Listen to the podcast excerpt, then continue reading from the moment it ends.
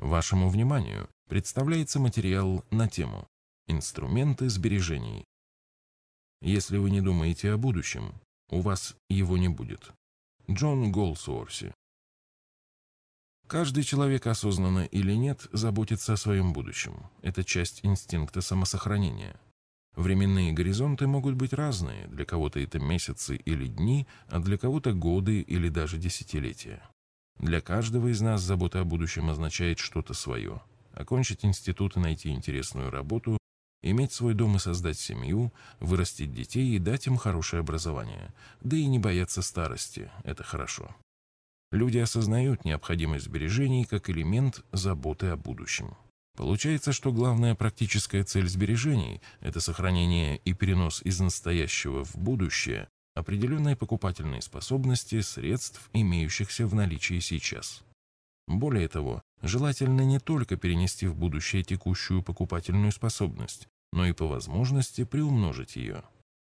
Основные инструменты сбережений. Долговые депозиты, облигации, долевые акции, недвижимость.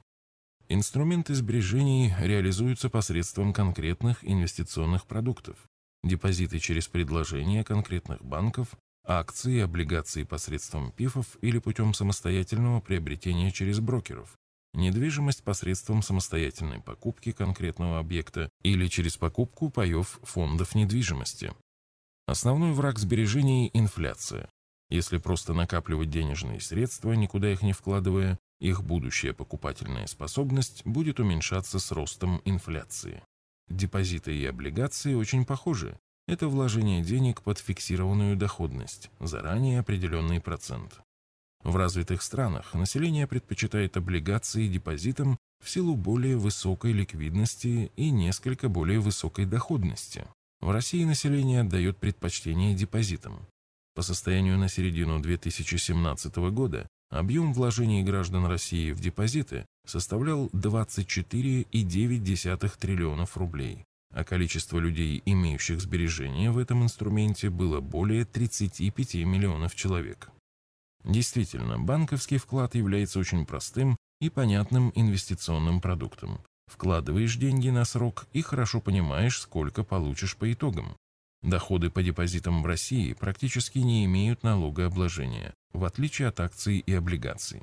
Система страхования вкладов также является преимуществом этого инструмента. Не менее популярными, чем депозиты, в России являются вложения в недвижимость. По регулярно проводимым в ЦИОМ опросам, депозиты и недвижимость постоянно соперничают за первое место, периодически уступая его друг другу. Вложение в недвижимость можно рассматривать как частный случай вложения в бизнес, где все 100% как правило принадлежат одному владельцу. Действительно, недвижимость удовлетворяет потребность в проживании, тепле и крыше над головой. Поэтому и сдача недвижимости в аренду и непосредственное проживание в ней, как частный случай сдачи в аренду самому себе, является простейшим видом бизнеса. В отличие от депозитов, вложения в недвижимость имеют высокий порог входа и являются более долгосрочными, от нескольких лет и более. Снижение входного порога, повышение ликвидности и возможность частичной продажи могли бы обеспечить фонды недвижимости, но пока этот инвестиционный продукт в России не имеет такого широкого использования и распространения, как в развитых странах. Вложение в акции – это способ приобретения доли в бизнесе и участия в результатах бизнеса, прибыли. Акции могут приносить доход как в виде дивиденда, так и в виде роста курсовой стоимости, которая в долгосрочном периоде отражает экономические достижения компании. Мировая статистика показывает, что акции приносят более высокую доходность, чем депозиты и облигации в долгосрочной перспективе. Этому есть простое объяснение. Доходы по депозитам, по большей части, выплачиваются за счет кредитов бизнесу, который, в свою очередь, берет их, когда может заработать больше, чем процент по депозиту плюс маржа банка. Более подробное объяснение мы приводим в материале «Взаимосвязь доходности акций и облигаций». Акции – более сложный инструмент инвестирования, чем депозиты, и требуют соблюдения определенной техники безопасности, Основная трудность для большинства людей – это колебания курсов акций и временные снижения их стоимости. Это трудность информационного и психологического характера, Большинство людей не понимает, почему в долгосрочной перспективе акции растут, несмотря на периоды снижения стоимости.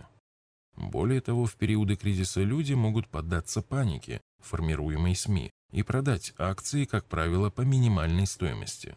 В остальное время СМИ формируют неверный стереотип, представляя акции как игровой инструмент. Доход при этом, по их мнению, возникает исключительно в результате игры на колебаниях, а источником дохода являются средства других, менее удачливых игроков. Точка зрения о том, что доход по акциям является следствием результатов основной деятельности компании, звучит крайне редко и не является популярной. В данном материале мы приведем результаты исследования по оценке доходности депозитов и сравним их с уровнем инфляции. Мы также приведем информацию о доходности вложений в акции на рассматриваемых временных интервалах. Для этого мы используем статистические данные о доходности банковских депозитов, инфляции и стоимости паев одного из индексных фондов.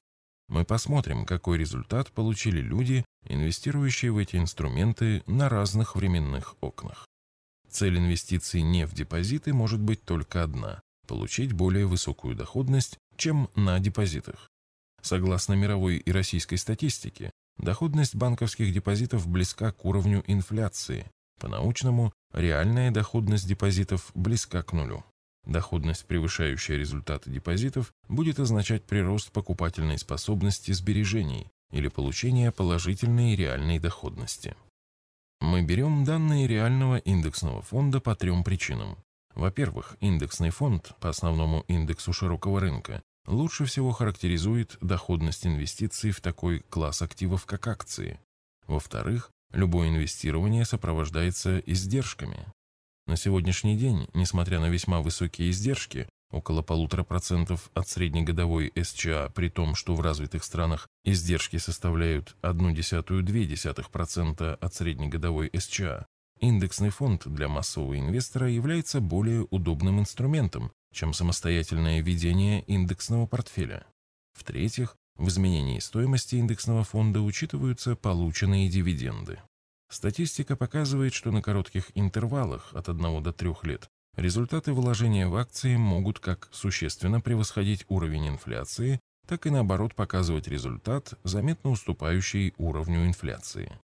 На более длительных временных интервалах эти отклонения сокращаются, Результаты депозитов близки к уровню инфляции на средних и длинных интервалах. Начиная с четырехлетнего интервала, уровень инфляции в большинстве случаев превосходит результат вложения в депозит. В годовых процентах это превышение незначительно. На максимальном 13-летнем интервале оно составляет 0,6% годовых. На длительных интервалах проявляется превосходство вложений в акции над инфляцией. На 13-летнем окне вложения акции на 2,1% годовых превосходят уровень инфляции. Вложиться непосредственно в инфляцию людей нет возможности. Мы считаем, что банковский депозит дает максимальное приближение к инфляции. Это показывают как выше приведенные данные, так и исследования российские и международные на более длительных интервалах. Кроме того, депозит на сегодняшний день является наиболее доступным и самым популярным инвестиционным продуктом в России. Поэтому в дальнейшем для своих инвестиционных продуктов мы будем использовать доходность депозитов как бенчмарк для оценки доходности других вариантов вложений, а также как способ сравнения с инфляцией. На коротких интервалах такое сравнение не показательно, но на интервалах 5 лет и более оно становится презентативным. На 13-летнем интервале вложения в акции превзошли депозит на 2,1% годовых, но в абсолютном выражении это дало разницу 107% за счет сложного процента. Следует помнить, что реальная доходность равна 1 плюс доходность к 1 плюс инфляция, минус 1. То есть она рассчитывается не простым вычитанием инфляции из полученной доходности, а с учетом эффекта изменившейся базы. При относительно небольших значениях инфляции, особенно на коротких сроках, год, значением реальной доходности для простоты считают разницу между полученной доходностью и инфляцией, так как искажение не является существенным. Выводы. Вложения в депозит позволяют получить результат, максимально приближенный к уровню инфляции – нулевая реальная доходность. мы будем использовать информацию о доходности банковских депозитов на разных временных окнах в качестве бенчмарка для других вариантов вложений. На интервалах более 10 лет вложения в акции, как правило, имеют положительную реальную доходность и превосходят доходность депозитов. Цель наших инвестиционных продуктов, ориентированных на вложение в акции, превосходить результаты индексных фондов, так как в долгосрочной перспективе результат вложения в акции превосходит доходность депозитов, имеет положительную реальную доходность. Любое превосходство над результатом индексного фонда в итоге выливается в дополнительную реальную доходность для наших клиентов. С другими материалами по вопросам вложения денег вы можете ознакомиться в нашей книге «Заметки в инвестировании». В электронном виде книга распространяется бесплатно и доступна для скачивания в удобном формате на нашем сайте arsagera.ru.